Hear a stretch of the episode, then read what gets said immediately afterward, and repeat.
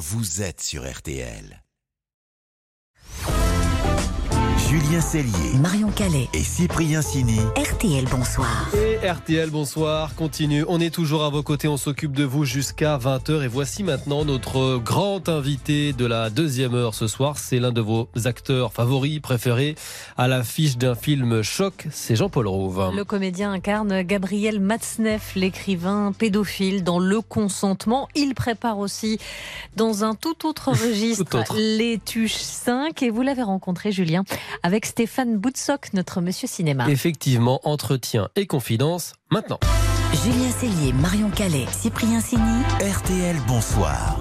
Bonsoir Jean-Paul Rouve. Bonsoir. Euh, le consentement, c'est un film de Vanessa Philo, c'est l'adaptation du, du livre, l'adaptation aussi de l'histoire de Vanessa euh, Springora, victime de, de Gabriel Matzneff, tombée sous son emprise quand elle avait 14 ans. Et on rappelle que Matzneff était alors un auteur euh, quinquagénaire célèbre, récompensé. Sa pédophilie était connue dans les cercles mondains, mais elle était tue. En fait, il n'a jamais été inquiété. Le film montre comment il repère Vanessa, comment le piège se referme. Alors c'est vraiment un film euh, coup de poing, il faut euh, euh, le dire à nos auditeurs, c'est un film qui est bouleversant, c'est un film qui est nécessaire. Jean-Paul Rouve, on imagine qu'il est très difficile, compliqué de se plonger dans un tel rôle. Le mal absolu, c'est ce que vous dites. Comment on travaille un personnage qui semble avoir perdu toute humanité? Euh, eh ben, on pense au début que ce sera comme d'habitude, c'est-à-dire on tirera, comme on fait souvent quand on est comédien, on tire le fil de l'humanité d'un personnage, quel qu'il soit, sans, jugement moral. Euh, on est un peu souvent l'avocat de ces personnages, faut le reconnaître. Et puis là, je me suis vite rendu compte que je, n'y arrivais pas, je, ne pouvais pas. Je pensais aussi m'appuyer sur euh, le fait qu'il soit un personnage public. Donc je me dis bah je vais un peu voir, je vais le lire puisqu'il a il écrit des romans mais il écrit surtout son journal. Donc je dis bah rien de mieux que pour connaître quelqu'un. Mais en fait vous vous rendez très vite compte que que il se donne évidemment la, la part belle, il raconte que ce qu'il a envie de raconter et vous n'arrivez pas à, à tirer ce fil d'humanité, vous ne comprenez pas. Donc vous faites une raison et vous décidez de construire sur rien, sur du vide. Euh, et encore aujourd'hui, je ne, il y a plein de choses où je n'ai pas de réponse. Euh, je pense que Vanessa euh, Springora, hein, je parle, euh, Vanessa Springora n'en a pas non plus. Je pense que c'est un, grand pervers, un grand malade. Mais quand on a dit ça, on n'a pas dit grand-chose finalement. Vous, êtes euh, glaçant en, prédateur dans, le film, le regard, la, la, démarche. Est-ce que pour construire ce personnage à partir de rien, vous êtes raccroché à des détails physiques de, de Matzneff, à, Oui. à ses manies, du concret Oui, c'est ça, exactement. Vous avez entièrement raison. Comme vous vous dites que psychologiquement, ça va être compliqué, vous vous dites, tiens, ben, faisons le chemin inverse, allons vers des choses concrètes, très concrètes. Et notamment dans son journal, il, il parle beaucoup de son, de son quotidien. Euh, il, il parle, il- alors, il s'adore, ok. Euh, il adore son corps, il adore se regarder. Il nage, donc je me suis dit, tiens, je vais nager. Euh, il adore, euh, il allait se faire bronzer à une piscine, euh, donc je dis tiens, je vais, je vais faire des UV, je vais faire des manicures, je vais faire tout ça pour essayer de le construire comme ça. En fait, me servir de l'extérieur pour construire l'intérieur. Et presque le personnage qu'il a créé, c'est ce que j'analyse, hein, je dis pas que j'ai raison. Le personnage qu'il a créé a dépassé, a, a bouffé l'être humain qu'il devait être. Et tout, tout est euh, utilisé pour entre guillemets son œuvre il vampirise toutes ces jeunes filles pour les mettre dans ses livres. Il y a que ça qui l'intéresse. Et, et tout ça pour un résultat. euh, euh, après, bon, on, s'en fout de la qualité, mais, mais, mais d'une médiocrité sans nom. Moi, j'ai lu ces journaux, je vous jure. Alors, c'est dégueulasse parce qu'il vous raconte dans le menu détail ses expériences, ses nombreuses expériences sexuelles avec ses enfants. Et, et, et parallèlement à ça, il vous raconte euh, ce qu'il dit euh, quand il se pèse, euh, qu'il a pris 300 grammes, que là il est en dépression, et enfin des trucs d'impression d'avoir un journal d'un- d'une influenceuse quoi. Quand un tel rôle vous arrive, quand on est comédien, est-ce que on hésite? C'est-à-dire, Est-ce que vous avez hésité? Et qu'est-ce qui vous en reste aujourd'hui? Comment on en sort en fait? Euh, il en reste. euh, C'est une méthode de travail un peu particulière. Euh, en fait, ce que j'ai vécu sur ce film en tant que comédien, je l'ai jamais vécu avant. Tout a été nouveau, tout, tout a, a battu en brèche mes, mes certitudes. Souvent, il y, a des com- il y a des comédiens, quelquefois, qui disent, quand on sort d'un, on a du mal à sortir d'un rôle. hein, Mmh, voilà, mmh. cette fameuse phrase. J'avoue que cette phrase, je n'ai jamais, je comprenais pas ce que ça voulait dire. Je me dis, bah, on tourne, on travaille, on joue au sens propre du terme. On joue, donc, euh, donc on recrée, on invente. Notre cerveau est pas, n'est pas, on mélange pas la vie, en fait. Et là, je dois reconnaître que, alors peut-être pas après, pas maintenant, hein, quand je vous parle, mais le soir, quand je rentrais du tournage, quelquefois, je me sentais un peu pas bien, un peu euh, comme si, euh, comme si vous avez tourné toute la journée dans la boue, vous avez besoin de prendre une douche, et ben là, la boue, elle est dans la tête. Et vous avez besoin de nettoyer ça. Et vous dites, mais c'est très étrange. Mais en fait, à force de dire des saloperies toute la journée, de regarder de manière bizarre, d'être comme ça un prédateur, d'être comme ça un calculateur, d'être comme ça face à, une enfant, eh ben il y a un bout de votre cerveau quand même qui en peut plus. Et le soir, vous avez besoin de vous nettoyer. Alors Jean-Paul, j'ai rencontré votre réalisatrice, euh, Vanessa Philo, et je lui ai demandé de nous parler de votre travail sur le film. On l'écoute. Je trouve que Jean-Paul, euh, enfin Jean-Paul, c'est pas je trouve, Jean-Paul est un immense acteur. Et dans le paysage français, des acteurs qui sont capables d'une telle transformation, qui sont capables d'une telle performance, pour moi, ils sont très rares. Euh, je trouve qu'il a fait un, un- un travail absolument euh, formidable du début à la fin du film. Et j'ai trouvé ça très très courageux de sa part. Courageux. Oh, courageux, non, non, non, c'est très gentil. Euh, Tout ce qu'elle dit, évidemment, et évidemment, c'est c'est du kilé pour moi. C'est très gentil. Mais euh, courage, non, non, non, courage, non. C'est Vanessa Springora qui a du courage. C'est un flic qui, qui rentre dans le Bataclan qui a du courage. C'est un pompier. C'est un mec qui se lève le matin et qui va ramasser des poubelles qui a du courage. Oui, c'est du courage. Ça, c'est pas du courage, moi. Non, c'est mon métier. Euh, c'est, c'est, je le fais le mieux possible. Euh, et voilà. Ce, ce rôle-là nécessitait ça. Euh, ça, ça dépend, ça dépend des rôles. C'est, une des seules fois où, où j'ai vraiment, je, je sentais que j'avais besoin du temps de préparation. J'ai fait mon Daniel Day-Lewis là. Faut pas exagérer, lui c'est un film tous les trois ans. On va se calmer.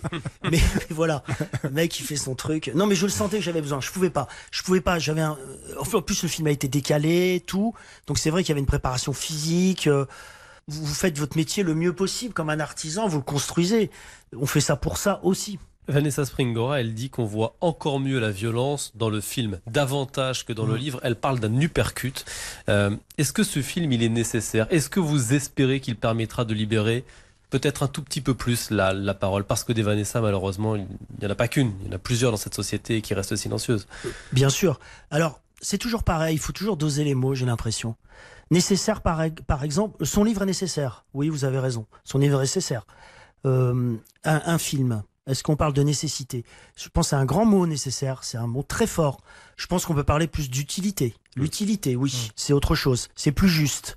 En fait, plus il y aura de médias, plus il y aura de façons d'en parler, mieux ce sera, plus on touchera de monde, ce qui est logique. La littérature va toucher des gens, le cinéma, l'image touche des gens aussi. Donc, bien sûr, c'est important. Vous, par exemple, vous relayez. Voilà, On- vous voyez, mettons-nous en abîme. On est en train d'en parler là. Donc on est à la radio, donc il y a des gens qui écoutent la radio. On est, il y a peut-être dans une voiture une jeune fille en ce moment qui écoute, qui ira peut-être pas voir le film. C'est pas grave ça, mais peut-être elle, elle, elle va peut-être éviter un danger. On, on va pas, évidemment, on va pas éradiquer. C'est impossible. Mais si on peut en éviter, euh, une, une, une, une jeune fille ou un jeune garçon, hein, on dit une jeune fille, mais une jeune fille de sauver, euh, et, et on a déjà gagné. Jean-Paul Rouve, à l'affiche du consentement cette semaine. C'est le grand invité de cette deuxième heure de RTL. Bonsoir, la suite de l'entretien. C'est dans quelques secondes. On va notamment évoquer toute autre chose avec Jean-Paul Rouve, le nouveau volet des tuches qui se précisent. Vous restez avec nous, on revient dans une poignée de secondes. RTL, bonsoir. RTL, Bonsoir. Julien Cellier, Marion Calais et Cyprien Sini. Et RTL, bonsoir. Toujours jusqu'à 20h, le grand invité de la deuxième heure, c'est toujours le comédien Jean-Paul Rouve. À l'affiche du film Le consentement, notre entretien se poursuit. Alors, c'est la règle et la spécificité de votre métier, euh, Jean-Paul. Euh, Le film Le Consentement sort cette semaine en salle. Il y a le tournage du nouveau Xavier Beauvois, euh, La Vallée des Fous, et vous êtes déjà plongé dans totalement autre chose, qu'est le cinquième épisode des Tuches. On se rend compte qu'il y a parfois dans votre métier quand même, en tous les cas à notre niveau, hein, un côté un peu schizophrénique. Est- est- Est-ce que c'est oui. le cas? Oui, là oui, c'est un peu schizophrénique là. Non, non, mais si, vous avez raison, c'est schizophrénique parce que là, je suis en, je suis en effet en, en, en promo. Enfin, je suis là pour, enfin, on parle, il y a la sortie du consentement et euh, et je tourne le Xavier Beauvois. Ouais. En effet, en, en Bretagne, et en Normandie. Donc on a, on a arrêté le tournage pour que je puisse venir parler de, de- du consentement, parce que c'est un film important. Et puis en parallèle, oui, en effet, je suis en l'écriture est terminée, je suis en pré- préparation des tuches et qu'on va tourner au printemps prochain, mais on doit tourner au Stade de France. Là euh, et après je vous quitte pour aller au Stade de France parce que après il y a les JO donc on pourra pas tourner au Stade de France en printemps donc on doit tourner deux jours au Stade de France donc c'est un truc de fou oui vous avez raison et ça c'est tellement c'est fatigant quand même ça. Ouais, c'est ça. c'est un peu fatigant ouais des fois pff, ouais des fois le soir vous dites oh là là pff. mais après c'est mais mais pareil je, je me plains de quoi en même temps hein? Je vais, je- j'ai la chance de faire le consentement. J'ai la chance de tourner Xavier Beauvois, Ouais. qui est quand même un, un, un grand metteur en scène. On est tous d'accord. Et de faire un prochain tuche qui est une, une aventure extraordinaire et de le réaliser, je peux pas me plaindre.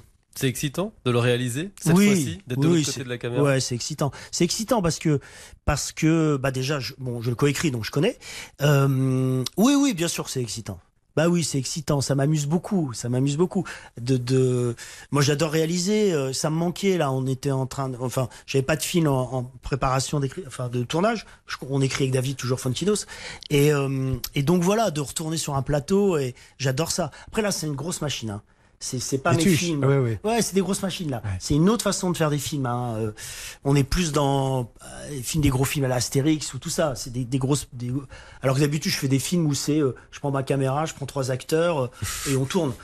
mais c'est vrai, c'est un peu ça que je fais. Mais j'aime bien, j'adore faire ça. hein. Donc, mais donc, donc là, j'ai des fonds verts par exemple. J'ai des effets spéciaux. Voilà, ça, moi, je, je, je, je- comment je vais gérer ça, je ne sais pas.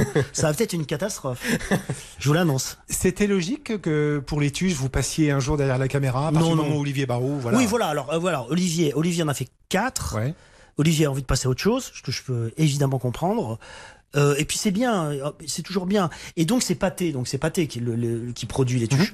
Et c'est Pâté qui m'a proposé, qui m'a dit voilà, Olivier sera plus de l'aventure. euh, Est-ce que ça t'intéresserait? Ce à quoi j'ai dit non au départ. Oui, oui, j'ai dit non, pas par. euh, pas pour euh, pas, pas pour euh, pour qu'on vienne me chercher et tout une dise, coquetterie, mais quoi. par coquetterie mais si viens non non parce que je me suis dit attends oh là c'est quand même gros et puis bon, euh, comme on l'écrivait, on, on était en fin d'écriture, ça, ça me tentait. Je me dis mais qui va le faire?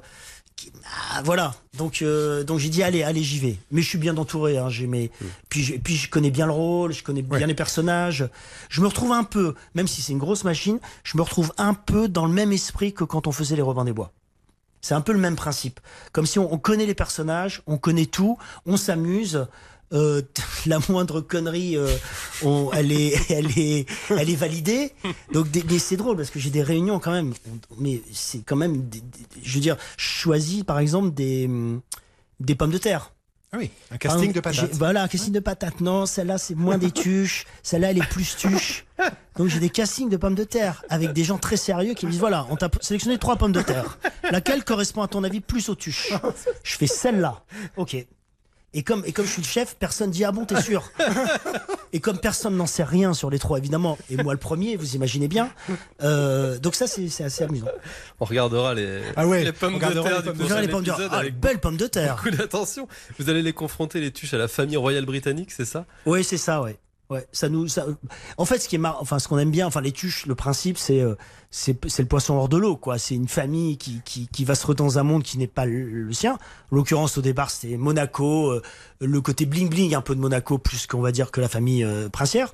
Les États-Unis, euh, le président de la République, et puis ils viennent avec leur code. Donc ça, qui est marrant, c'est que les, les, ils ne changent pas, ils ne sont jamais influencés par le milieu dans lequel ils sont. Donc là, ça nous plaisait euh, la, la, la noblesse, les codes. Plus c'est plus la noblesse qui nous intéresse. En fait, c'est les codes de la noblesse. Et on a choisi l'Angleterre parce que l'Angleterre, tout le monde, l'a- on a tous les codes de.